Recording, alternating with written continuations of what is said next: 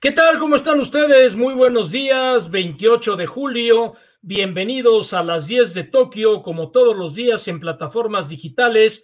A las 10, las 10 de Tokio, lo cual se ha hecho una costumbre. Interactúen con nosotros, participen con nosotros, los resultados, las polémicas, las anécdotas de lo que acontece en la cita nipona y evidentemente la participación de ustedes, que es muy importante. Así que acompáñenos en todo este recorrido de las 10 de Tokio que nos ha tenido desvelados, pero que a final y al cabo es la pasión de unos Juegos Olímpicos que se realizan en el lejano Oriente.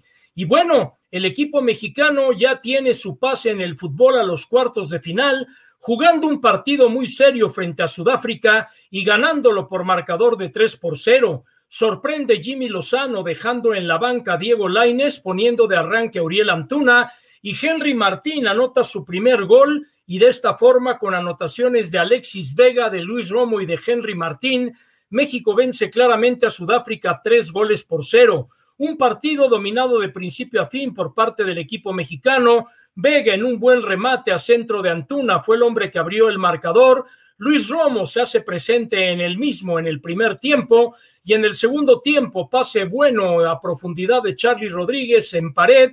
Henry Martín anota el gol, mientras que Corea, que será el rival de México, vence a Honduras por marcador de seis goles por cero. Hay que remarcar que México y Corea se han enfrentado cuatro veces en Olímpicos. México nunca le ha podido anotar gol a Corea en justa olímpica, con todo y en que Londres 2012 México fue la medalla de oro, pero hay que recordar un detalle, el equipo de Corea fue el primer rival, se empató a cero goles en Newcastle y todo mundo decía, ¿y ahora dónde va el equipo de Luis Fernando Tena? Y bueno, aquí tenemos la formación de cómo quedan los cuartos de final de este torneo masculino en el estadio de Miyagi, España, frente a Marfil, en Kashima, Japón, Nueva Zelanda, en Saitama, Brasil, Egipto, y en Yokohama, que está a tan solo 45 minutos de Tokio. El equipo de México va a enfrentar a Corea, el encuentro de México a las 6 de la mañana.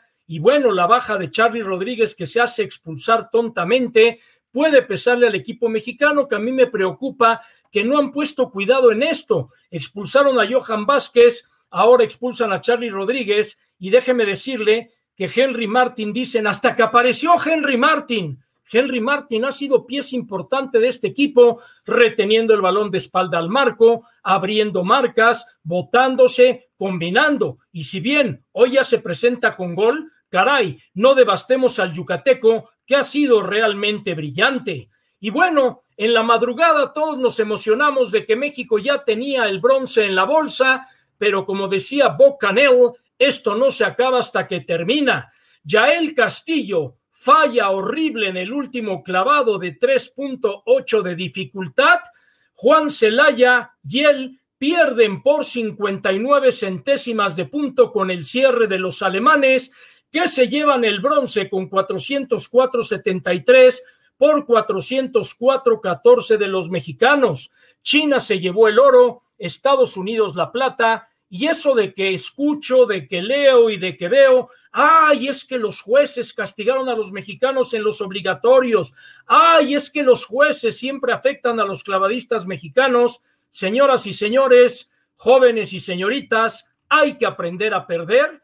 Ya él se equivocó y Alemania lo aprovechó. Y hay que remarcar que antes de que se clavaran los mexicanos y mientras vemos el podium, el Comité Olímpico Ruso tuvo cero en su ejecución y de estar peleando la medalla se fueron al último lugar y yo no he escuchado ninguna queja de parte de los rusos. Y lo peor de todo fue que ya él es el experimentado, Celaya era el debutante y molesto, enojado, frustrado, como usted quiera, ya él no salió a atender a los medios de comunicación a pesar de que los oficiales japoneses lo fueron a buscar y el pobre de Celaya tuvo que salir a dar explicaciones cuando realmente ya él debió haber dado la cara porque fue quien se equivocó y falló en el último clavado. Nadie se lo recrimina, pero al error hay que reconocerlo. México tuvo una muy buena actuación, otro cuarto lugar, pero no ganó Alemania el bronce. México lo perdió y eso es una realidad que hay que aceptar.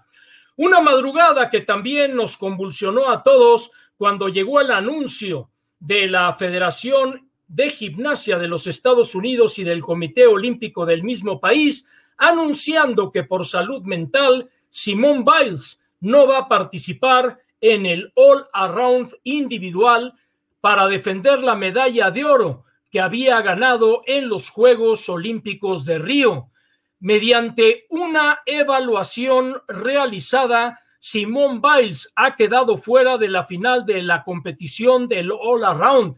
Evidentemente que soportamos la decisión de Simón, además de que aplaudimos su bravura y que está como prioridad ser ella. Su coraje, sin duda alguna, la va a llevar a salir adelante y es que ella declaró después de retirarse del All Around por equipos, siento que tengo el peso del mundo sobre mis hombros, hago que parezca que la presión no me afecta, pero a veces, a veces le resulta muy difícil. Ali Reisman, su compañera, la apoyó a través de un tuit. Solamente un recuerdo muy amistoso, el atleta olímpico es humano y hacen lo mejor que pueden hacer es difícil llegar al pico en el momento y realizar la rutina de tu vida con tremenda presión, realmente fuerte. Y Ali Reisman tiene razón y trae a colación lo que sucedió y ahora todo mundo se olvida. Larry Nassar, un pelafustán llamado médico del equipo de gimnasia Estados Unidos, está en la cárcel porque en 2017 comenzaron a salir los trapos al sol por parte de una gimnasta que fue secundada por las demás. Alexander declaró públicamente que el equipo femenil de gimnasia Estados Unidos había sufrido abuso y acoso sexual de parte de Larry Nassar y de ahí Reisman y de ahí Simone Biles en 2018 y de ahí muchas más que no llegaron al olimpismo declararon en contra de Larry Nassar que como violador, como acosador sexual, hoy se hunde en la cárcel. Y qué bueno, porque esto no se puede permitir. Y lo de Simón Biles viene de un trauma. Y este trauma se convierte ahora en presión y presión mediática. Y es que a lo largo de la historia, empezando por Michael Phelps, que ganó 28 medallas olímpicas, los casos de la presión psicológica son tremendos. Michael Phelps cayó en ello. Simón Biles cayó en ello. Michael Phelps ha apoyado públicamente también la postura de Simón, que fue muy valiente en plenos Juegos Olímpicos, reconocer mentalmente el ansia la ha superado y la presión no la deja ser ella misma. Tiene 24 años de edad, mide un metro 42 centímetros y cargar a final de cuentas todo el peso, caray, ahora lo deja todo en Cari y en Lee que van a disputar el All Around individual femenil por Estados Unidos, donde la rusa Melnikova será la gran favorita ante la ausencia de Simone Biles. Y mire usted algunos casos. Michael Phelps a la izquierda tuvo problemas de depresión, cayó en el alcoholismo, consumió marihuana, no iba a Río de Janeiro. Naomi Osaka no va a una conferencia en Roland Garros porque le da ansia estar frente a los medios y le expulsan del torneo. El arquero alemán Enke se suicidó porque no aguantó la presión. Jan Thor, el torpedo, el australiano de Sydney 2000, se vino completamente abajo después de dominar los Olímpicos en natación. Y de Moulis, que el día de hoy fue medalla de plata en contrarreloj, después de haber ganado el Giro de Italia en 2017, se fue al abismo por no aguantar la presión de la fama es muy difícil cargar con esto y yo aplaudo a Simón Biles, que para mí es la medalla de oro más importante de estos Juegos por la valentía que mostró en dar a conocer públicamente el problema por cual arrastra. Ya lo sabe usted, pueden interactuar, pueden comentar, pueden platicar, así que aquí le respondo amablemente a ustedes. ¿Cuándo empieza el béisbol olímpico, mi estimado Maray Galindo? Ya empezó el día de ayer ya comenzó el primer duelo, participó República Dominicana y ya viene también la actuación de México, es un round robin. Una muy buena pregunta, buen día Antonio Merino, ¿ya jugó México? ¿En qué? ¿Ya jugó en fútbol? Ya jugó. en béisbol todavía viene, ha disputado varios deportes individuales, pero en fútbol ya jugó y le ganó tres goles por cero a Sudáfrica. José Miranda, Panamá ya jugó, mi estimado José, pues hay que checar el calendario, no lo traigo aquí todo en la cabeza, estamos hablando de 11.500 atletas que participan en estos Juegos. Giovanni Mascada, Baja California Sur, Los Cabos, arriba, claro, Gaby Agúndez le ha dado una medalla al territorio baja californiano e incluso el negocio familiar abrió tarde porque se quedaron en la madrugada para estar observando la participación de Gaby Agúndez. Y bueno, vamos a dar un recorrido para ver qué es lo que pasó con los mexicanos participantes en otras pruebas celebradas también entre la noche de ayer y la madrugada del día de hoy. Y bueno, lo más relevante es que Rogelio Romero, el chihuahuense, ha avanzado a la siguiente ronda en boxeo semicompleto, derrotó al croata Plantic, pero la defensa de Romero dejó mucho que desear, ganó por decisión dividida y el viernes va con Alex López, cubano, campeón olímpico en Río de Janeiro. El abuelo cayó frente a Furukawa. Mientras tanto, en pesas, Jorge Cárdenas termina en el lugar número 11. Ale Ramírez es doceava en fosa en el tiro olímpico. Orozco está en el lugar 19 solamente califican los primeros seis a la final. Ellos van a entrar en acción el día de hoy, pero muy difícil que alcancen la final.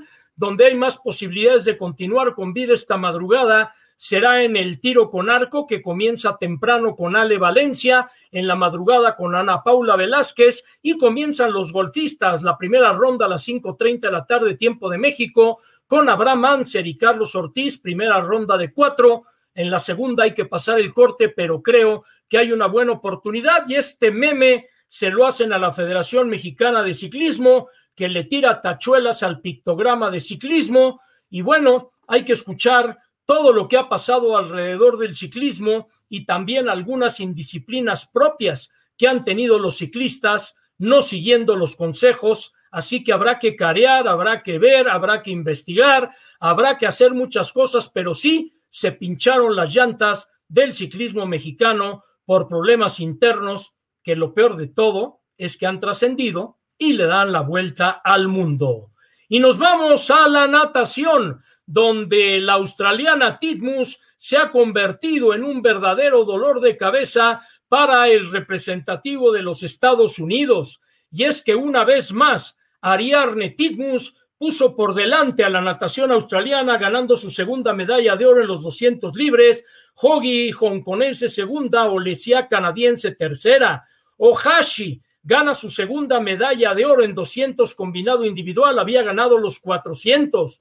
Ledecky gana su primera medalla de oro el día de hoy, llevándose los 1500 metros nado libre y con ello la de Washington, D.C está alcanzando su sexta medalla de oro, dejando a su compañera Sullivan en segundo lugar y a Sarah Kohler de Alemania en la tercera posición. En el relevo 4 por 200 varonil, triunfo de la Gran Bretaña, Comité Olímpico Ruso segundo, Australia en tercero, Estados Unidos por vez primera en la historia fuera del podium, mientras que Malik, el húngaro, rompe en 200 mariposa el récord de Phelps en 1.51.25 para hacer la medalla de oro. Ahí tiene usted toda la combinación de lo que pasó en la gimnasia y eso del relevo. 4 por 200 de Estados Unidos es histórico.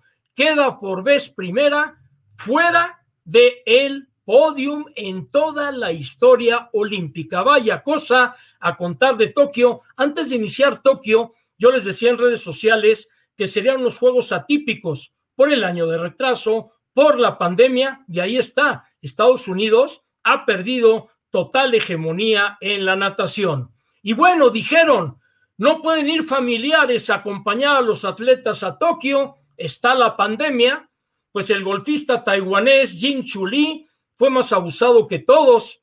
Sí, le dijo a su mujer, vente de Cadi, y su mujer Michelle será su Cadi al arrancar el día de hoy la prueba del gol varonil. Realmente este hombre se vio muy inteligente y también la mujer que aceptó, ok, yo te voy a cargar ahí la maleta, pero yo estoy contigo en los Juegos Olímpicos y es uno de los grandes detalles que tiene lugar aquí dentro de esta participación. Y se burlaron de los ojos rasgados del coreano en la televisión griega y bueno, pues tuvo que renunciar. A final de cuentas el periodista que se burló, Jeong Jong, fue el que se burlaron de sus ojos rasgados y yo siempre lo he dicho, lo he dicho y lo mantengo y decía don Benito Juárez, el respeto al derecho ajeno es la paz, a todos hay que respetarlos. Ya vieron, salió del closet Daily, el clavadista de la Gran Bretaña, diciendo soy campeón olímpico y soy gay. Ese es el mundo actual. La diversidad, el respeto, las razas, las religiones, los colores de pie, ojos, como sean rasgados o no, todos merecemos un respeto y me congratulo con esta cadena que corrió a su periodista por esta burla que no tiene absolutamente ninguna razón. Obtendremos medalla de oro en el fútbol, mi estimado Juan Ernesto Fuentes. Ojalá, si me dedicara yo a los pronósticos, no estaría de madrugada en los Juegos Olímpicos. Es muy difícil saberlo.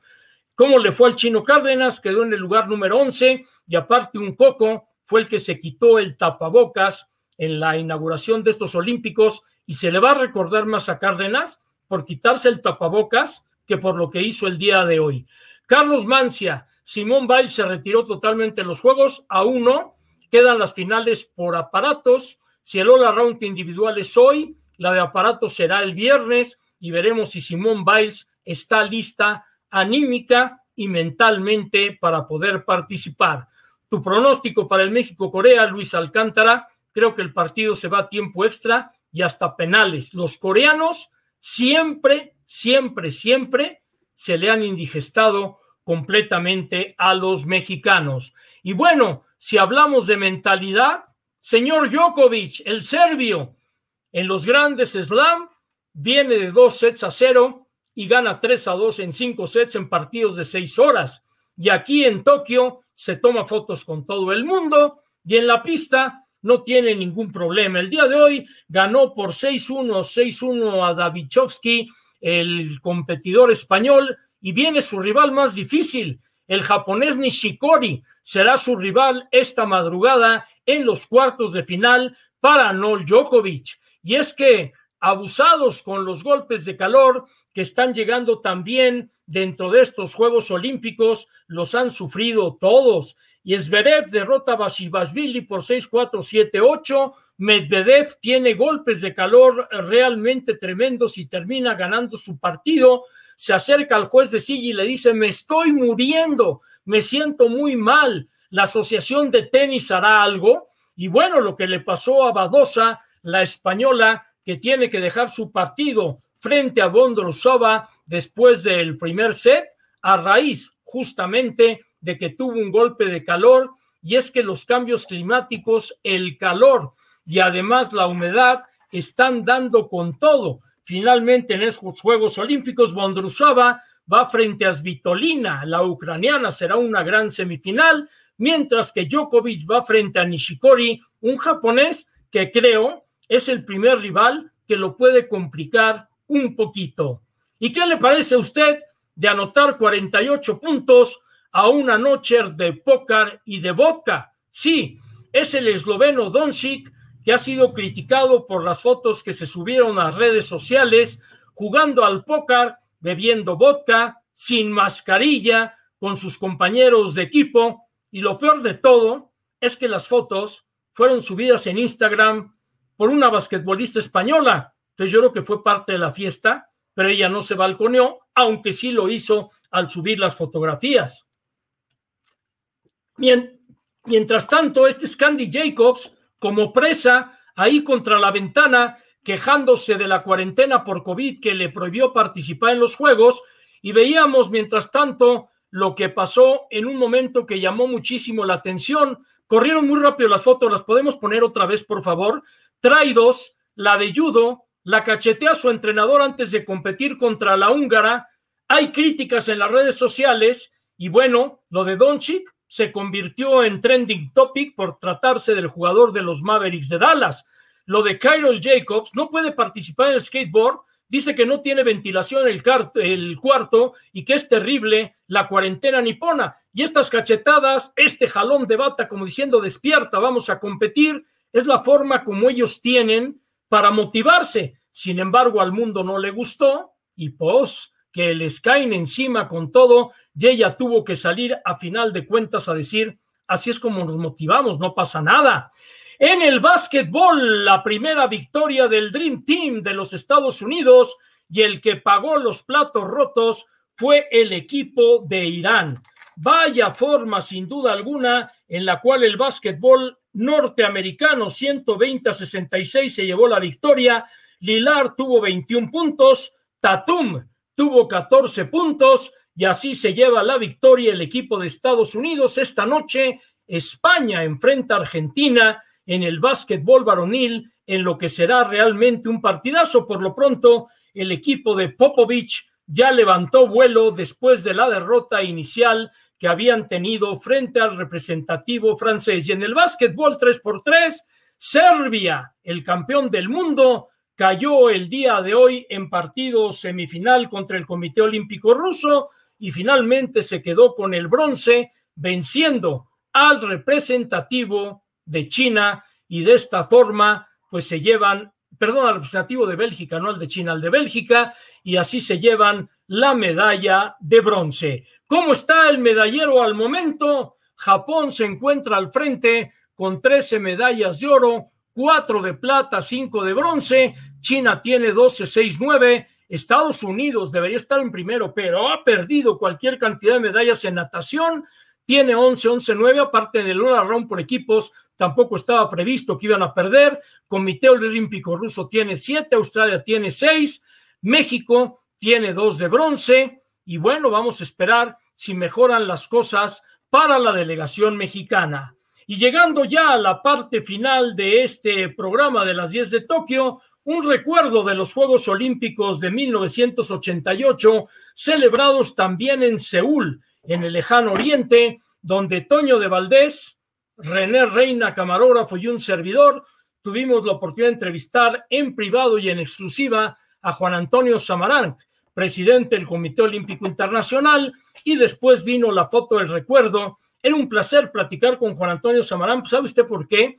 Porque él tomó el olimpismo en el momento más crítico. Fue cuando vino la invasión soviética a Afganistán, Estados Unidos y sus aliados boicotearon Moscú 80. Él asume como presidente del Comité Olímpico Internacional ahí en Moscú 80, dejando el puesto Lord Kilanin, el hombre irlandés, y Samarán, que era embajador de España en la Unión Soviética, comenzó a mover los hilos. En Los Ángeles 84 tuvo el boicot de los socialistas en contra del capitalismo, pero el gran mérito de este hombre es que a partir de Seúl 88 unificó al mundo y hoy en Tokio tenemos a 206 naciones compitiendo en la cita de Tokio 2020, un año después.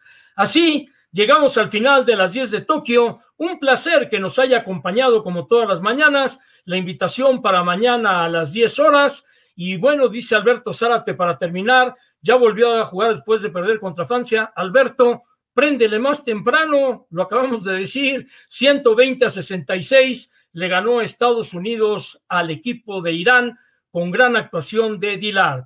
Roberto Rivera, el caso de Simón Bales, es un gran tema en la mesa, evidentemente, y lo será de aquí a que acaben los juegos y de aquí en adelante, porque el apoyo psicológico hay que darlo con todo. Eduardo Cruz, ¿qué posibilidad tienen las chicas de la República Dominicana? Creo que lo tienen, están en competencia. Dominicana siempre ha jugado bien al voleibol femenil y por ahí pudieran dar la sorpresa, aunque creo que las europeas son realmente fuertes en esta disciplina. Yo aplaudo el cuarto lugar de los clavadistas, pero a Guevara se le viene el mundo encima por la meta de 10 medallas espuma, dice Roberto Rivera. Bueno, les cuento otra anécdota. ¿Se acuerdan que en Barcelona 92, Raúl González, el medallista olímpico en caminata, como presidente de la CONADE, dijo, yo pronostico siete medallas para México. Cayeron en taekwondo y pelota vasca, que no eran deportes oficiales, y México solo ganó una medalla, la de plata, el último día la de Carlos Mercenario en 20 kilómetros, en 50 kilómetros de caminata y fue de plata porque al atleta que venía delante de él lo descalificaron ahí en el estadio. Si no hubiera sido bronce, entonces bien dicen en mi casa, no adelantemos vísperas, ya ha sido más prudente el mensaje y el pronóstico de Carlos Padilla Becerra, presidente del Comité Olímpico Mexicano, diciendo las cinco que ganamos en Río, llegar a ellas sería maravilloso, superarlas sería magnífico. Por hoy, muchas gracias, producción de Ernesto Ordóñez, Antonio Trani en toda la coordinación, este servidor que se brinca los temas con singular alegría. Muchas gracias por seguirme ustedes y también a toda la gente a través de las plataformas. Nos reencontramos el día de mañana.